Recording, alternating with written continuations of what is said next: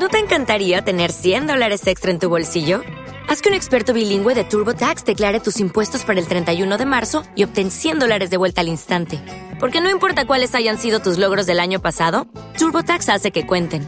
Obtén 100 dólares de vuelta y tus impuestos con 100% de precisión. Solo con Intuit TurboTax. Debes declarar para el 31 de marzo. Crédito solo aplicable al costo de la presentación federal con TurboTax Full Service. Oferta sujeta a cambios o cancelación en cualquier momento.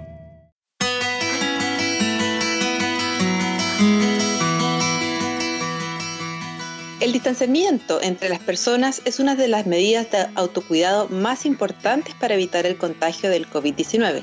Pero ¿cuánto es la distancia adecuada? ¿Un metro y medio o dos metros es lo recomendable en espacios cerrados? Pero muy poco sabemos del contagio del virus en el exterior.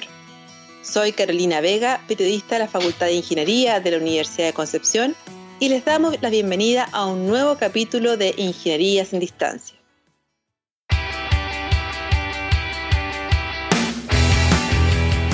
A varios kilómetros me acompaña Patrick Pucci, periodista también de la Facultad de Ingeniería. Hola Patrick, ¿cómo estás? Hola Carolina, muy bien. Disfrutando de un día bastante extraño. ¿eh? Las noticias corren, se han levantado algunos cordones sanitarios, algunas medidas, pero eh, todavía sigue la incertidumbre. Por eso este tipo de temas son súper interesantes de tratar. Exactamente, porque eh, todo parte por casa, como se dice, ¿no? Entonces tenemos que aprender a, a cuidarnos y a cuidar a, nuestro, a nuestra familia.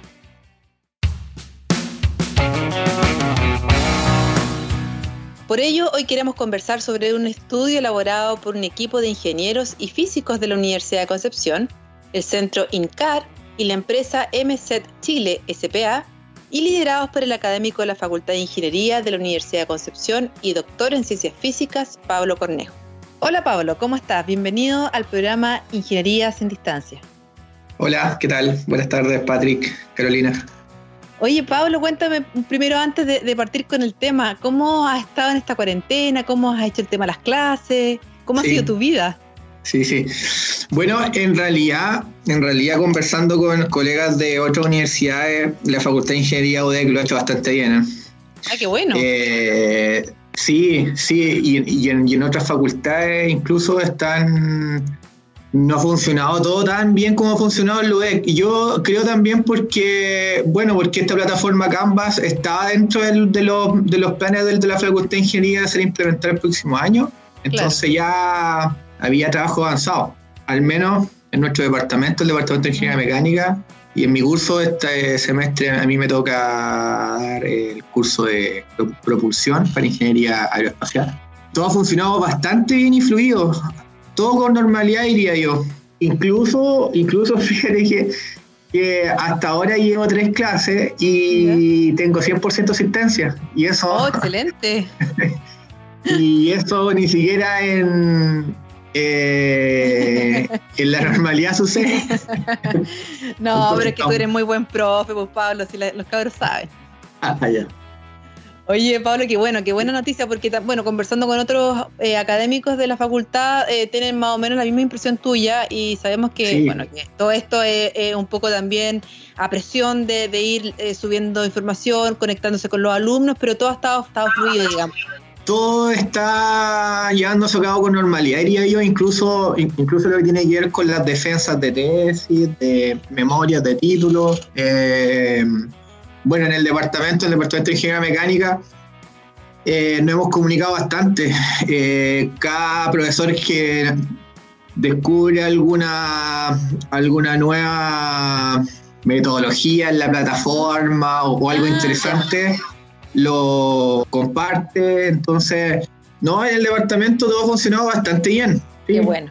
Eh, Pablo, bueno, cuéntanos un poco, eh, salió hace pocos días en, en EMOL eh, y nosotros también lo hemos estado publicando, el estudio en que has estado liderando tú, digamos, y un equipo de profesores y profesionales para estudiar el, justamente la, la distancia, digamos, en el exterior de las gotitas de saliva, que es un tema ahora que justamente nos están pidiendo que volvamos un poco a salir a las calles, pero pero este estudio es bastante innovador. Cuéntame un poco cómo nace eh, eh, esta investigación.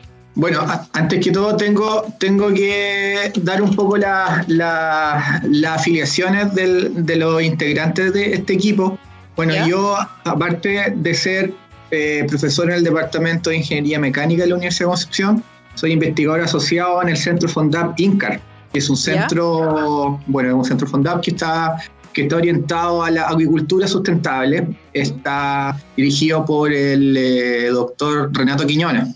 Y además soy el director de ingeniería de mi propia empresa, que se llama EMSET. Sí. Entonces en el equipo, en, el equipo, bueno, participó Nicolás Guerrero, que es un, que un ingeniero exalumno del Departamento de Ingeniería Mecánica, y José Brito, que es doctor en física, también hizo el pregrado en la Universidad de Concepción y hizo el doctorado en Alemania y él actualmente eh, está en Alemania. Bueno, y yo trabajo en, el, en el, área de, de, la simulación computacional de fluido hace bastante años. ¿Ya? ¿Para qué aplicaciones, Pablo? Sí, esta herramienta, esta metodología de, de, ingeniería, que es una metodología bien sofisticada, tiene aplicaciones normalmente en el diseño, optimización y simulación de equipos industriales, como puede ser, por ejemplo, un intercambiador de calor, una caldera. Bueno, yo trabajo también en aerodinámica, ¿cierto? Todo lo que es el desarrollo aeronáutico, el, el diseño aerodinámico de los aviones se hace ocupando esta metodología que, que, que tiene por nombre dinámica frío computacional. Ya. Entonces, lo que nosotros veníamos haciendo hace algún tiempo, digo nosotros, eh, un poco dentro de la investigación que yo hago en la universidad y las aplicaciones que la hago a través de esta empresa que se llama EMSET, la novedad es que veníamos desarrollando modos de aplicación de esta tecnología, pero al ámbito de lo que se conoce como microclimatología urbana. La, la microclimatología urbana está orientada a varios objetivos, como son el confort térmico de los edificios, la dispersión de gases, material particulado, polvo, olor, etc. Y básicamente consiste en que uno simula con mucho detalle una cierta zona urbana, incluyendo, incluyendo toda la infraestructura, edificios, casas, etc. Ya. Y entonces, cómo interactúa el viento meteorológico con esta infraestructura, generando un campo mucho más complejo desde viento. ¿Ya? Esa área es la que nosotros veníamos investigando hace algún tiempo. Pablo, disculpa, y esto eh, eh, principalmente apuntado, eh, esta información de este modelo, digamos, de microclimatología, ¿no? Sí, sí, ¿Para las construcciones, como para la infraestructura de edificios? Mira, las aplicaciones que nosotros estábamos, estábamos viendo por la demanda en la industria son básicamente dos. Una es, como en escenario urbano, donde los objetivos pueden, pueden ser, como, como, como te mencionaba, el confort térmico de edificaciones, el confort de los, de los peatones por un campo microclimatológico de viento, pero también tiene, tiene una aplicación que es de alta demanda en la industria, que es la, el transporte de polvo, mm. material particulado y olores. Ya. Ahora pronto va a salir en vigencia una norma de olores, lo cual va a demandar eh, algunas de estas tecnologías para aplicar la mitigación o la evaluación de la propagación de olores.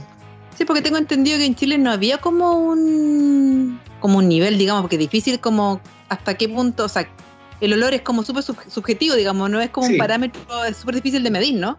Sí, sí, sí, claro, claro. Pero con esta herramienta con estos métodos, en teoría, uno podría poder predecir el alcance de un olor, la propagación y lo más importante, la interacción de un campo de microescala o microclimatológico de viento.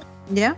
El efecto de, ese campo de viento es la propagación del olor, si es que está analizando olor, pero, pero puede ser también de, de gases, polvo, material particulado, etcétera como para enlazar con tu pregunta, eh, claro, como nosotros estábamos, eh, estábamos bien eh, como ya habíamos desarrollado musculatura en este sentido, nos dimos cuenta haciendo una investigación bien corta, bien corta pero profunda de lo que ya se había hecho en, en el mundo. Mm. Nos dimos cuenta de que habían varios estudios predictivos de la propagación de gotas respiratorias, pero todos eran en ambientes cerrados.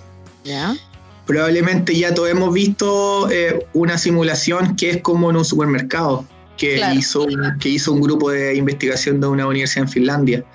eh, y, que sea viralizado en todo el mundo. Ese estudio, por ejemplo, eh, analiza una situación indoor, o sea, un espacio cerrado. Y así hay otros otro estudios que están disponibles en la literatura que analizan el mismo caso. Lo que no se ha tomado en cuenta hasta ahora era, eh, era el efecto del viento. O sea, una persona experimentando algún síntoma respiratorio, como puede ser un, la tos o un estornudo, pero en un ambiente abierto, en un espacio abierto, sometido a un viento, y no cualquier viento, sino que a un viento microclimatológico. Claro. Y para, para hacer este como modelación o este modelo, Pablo, eh, ¿Tomaste de referencia eh, mismo Concepción, algún sector de Concepción? ¿O cómo, cómo lo hacen? ¿Qué factores consideras tú para, para integrarlo, digamos, y que nos dé una respuesta? Sí, mira, los datos de entrada al modelo están asociados básicamente a dos aspectos. Primero, el escenario. Quisimos que nuestro escenario a simular fuera lo más representativo posible de, de una situación estándar entonces lo que hicimos básicamente fue ubicar una persona como en una vereda de una ciudad común y corriente con edificaciones de una altura estándar. ¿Ya? Yo diría respecto al escenario, lo más importante fue, fue la determinación de la intensidad del viento. Ahí obviamente revisamos bien, bien el estado del arte y determinamos, de acuerdo a los datos que están disponibles y hay amplio estudio en este sentido, un viento de mediana intensidad en, una ciudad eran 2 metros por segundo. Entonces, lo que buscábamos nosotros era no describir un evento como extremo, mm. sino que un escenario de viento lo más típico posible. Ya. Por otro lado, datos súper importantes también tienen que ver con, con la descripción del estornudo. Entonces ahí hay variables antropométricas como el área expuesta nasal y bucal. Y un factor súper, súper importante, el flujo de aire, la fracción volumétrica de la cotita y la distribución granulométrica de la cotita. Que cuando una persona estornuda, ¿Mm? exhala gotas respiratorias que tienen una distribución de tamaños, unas una son más grandes, otras son más chicas. Y todos esos datos están muy descritos en la literatura, eh, están muy bien descritos. Entonces no, fue difícil eh, revisar el estado del arte y poder hacer un levantamiento de, de todos los datos para generar un escenario realista. ¿Y esto en cuánto tiempo, Pablo, se hizo? Mira, esto lo hicimos en tres semanas, pero el trabajo más intenso fue la, fue la última semana. Ahí hubo, hubo varios días sin dormir. Ya. Sí, porque al principio nosotros simplemente buscábamos generar un documento así como de divulgación dentro de, la universidad, pero en una conversación con el director del, del INCAR, el doctor Rando Quiñones, eh, él realmente nos motivó a, o sea, se dio cuenta de que lo que estábamos haciendo en realidad tenía un alcance mayor que lo que estamos visualizando nosotros. Pero ¿en qué minuto cuando, cuando, cuando comenzaron ustedes a estudiar esto, cómo llegaron a pensar, oye, eh, no sé, con tus colegas, ¿qué pasa con, el, con, con, la salida afuera? O sea, ¿cómo, ¿cómo llegaron a eso? ¿Cómo se les ocurrió? ¿De dónde nace la idea? O sea, no es muy difícil pensar que una situación en un escenario abierto, en un ambiente abierto, no es tan difícil de encontrar. O sea, ahora mismo anda gente en la calle.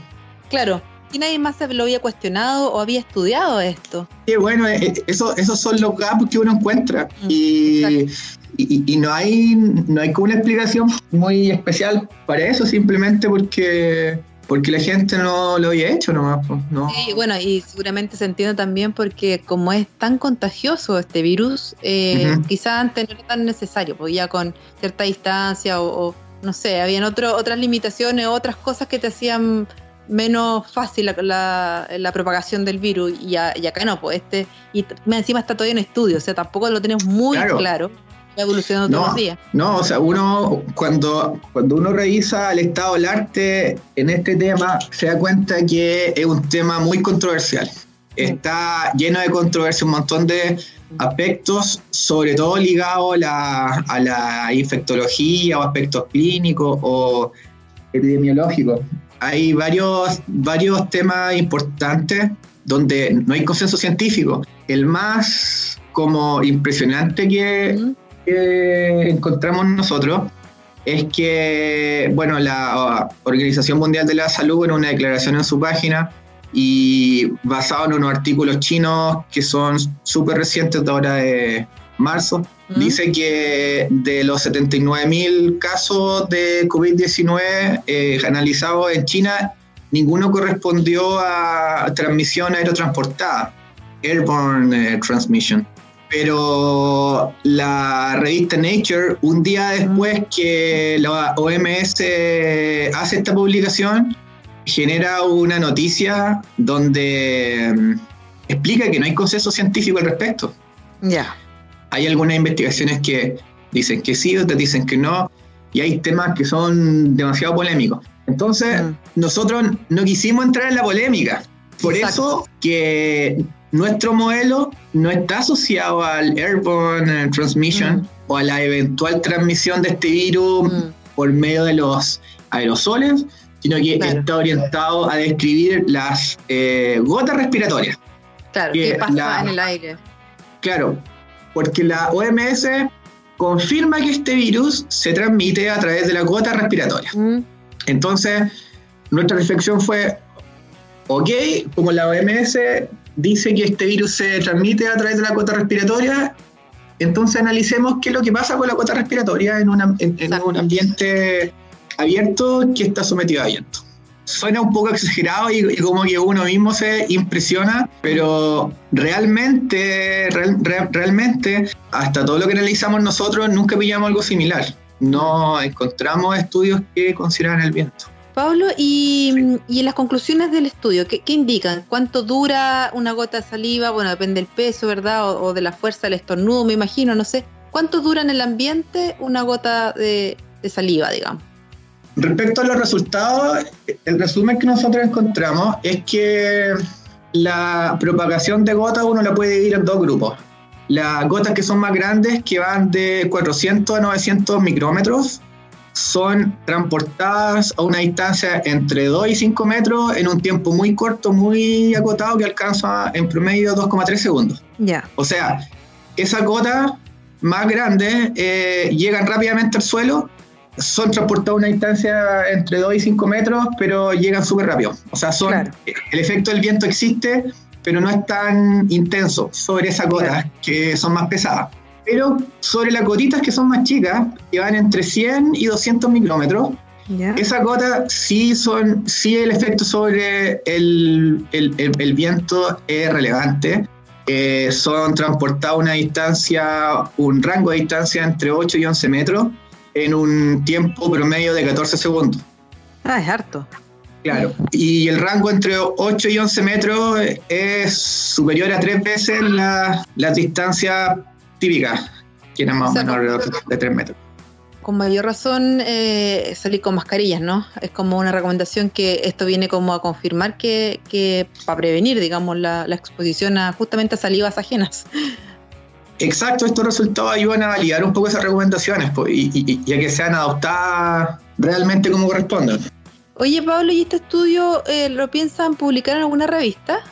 sí, actualmente está, está en un proceso que se llama screening, que, no es como una revisión eh, tan exhaustiva, porque eh, lo enviamos a un repositorio que se llama MedArchive, que ahora está siendo muy usado en esta epidemia de COVID-19.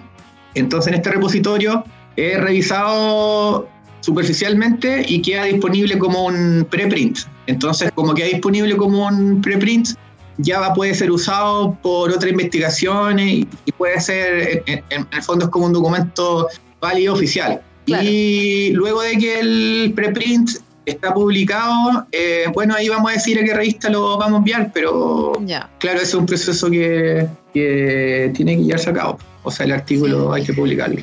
Me imagino que, igual esto tiene un tiempo, ¿no? No, no es tan automático, ¿verdad? Exacto. Por lo mismo ahora, ahora este, este tema de los repositorios y los preprint en estas contingencias son muy útiles mm. porque los periodos o, los plazos que normalmente toman en los procesos de revisión de artículos y, aceptación y publicación pueden, pueden durar varios meses y más de un año incluso. Pablo, ya para concluir la entrevista, ¿cómo crees tú que este, que este nuevo comportamiento de las personas, porque en el fondo igual nos estamos relacionando distinto, y cuando mm. salgamos a las, a, las calles o podamos ir a trabajar, o, o, no sé, en mi caso yo ni siquiera voy a comprar, entonces, pero cuando comencemos como a salir, ¿tú crees que va a haber un cambio en el comportamiento de las personas realmente? wow, es difícil saber. Por, ejemplo, hoy día tuve que salir a, dejar un examen, pero, pero uno sale con susto, o sea, uno, uno anda con el cuidado de que, no, que el otro no se acerque a uno, que uno no se acerque mucho al otro. ¿Pero eso será una costumbre? ¿Será como algo que, que dure en el tiempo? No lo sé, pero. pero debería, pues igual uno, uno uno está como con una sensación extraña cuando ese poco rato que tiene que salir, ir a comprar. Sí, eh, claro. Hay una sensación rara en el ambiente. Así es. Oye, Pablo, bueno, muchísimas gracias por este contacto. Volver a felicitarte a ti y a todo el equipo de detrás. Eh, sé que son horas ahí que están, eh, sobre todo, como decías tú, en la última semana tratando de levantar todo y que queda impecable. Eh, y bueno, vamos a estar muy atentos cuando tengas algo más que contarnos, eh, cuando salga quizás en esta revista o, aparezca mencionado también como una investigación a nivel internacional, que otro te mencione, sería súper importante. No sé si has tenido contacto ya con, otra, con otros colegas de otras partes por esto. Hemos intentado generar un contacto con una eh, investigadora bien relevante en el tema, que es del MIT, pero no hemos tenido mucha suerte porque ella tiene una alta demanda, está muy ocupada, digamos, en estos días. Claro. No, pero, pero eh, esa es la idea, de que esto trascienda también a... Porque creemos que es súper importante que se conozca, difundirlo, por eso también te invitamos a este programa, pero que también la gente y los otros científicos tomen de referencia este tipo de investigaciones, ¿te fijas? Ah, mira, algo que dije en, una, en una entrevista de otro día, que eh, importante destacar en este trabajo hubo una interacción entre una universidad, un centro de investigación y una empresa. Y solo en ese contexto eh, pudo salir este resultado. Exacto. Entonces, algo súper positivo, que eso se tome como modelo a, poder replicar en el futuro. Sí, y es, lo que siempre se ha buscado, lo que la universidad, y en particular la facultad, siempre ha querido, ¿no? De que poder vincularnos mejor con la industria, con los profesionales, la gente, digamos, que necesita la transferencia.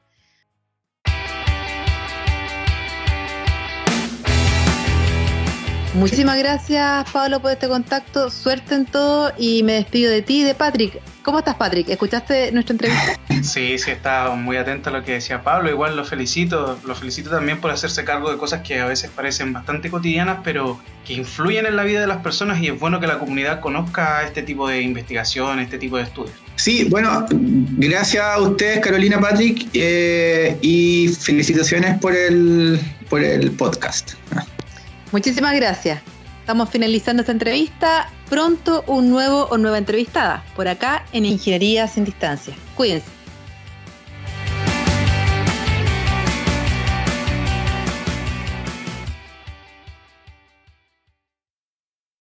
O'Reilly Auto Parts puede ayudarte a encontrar un taller mecánico cerca de ti. Para más información, llama a tu tienda O'Reilly Auto Parts o visita oreillyauto.com. parts.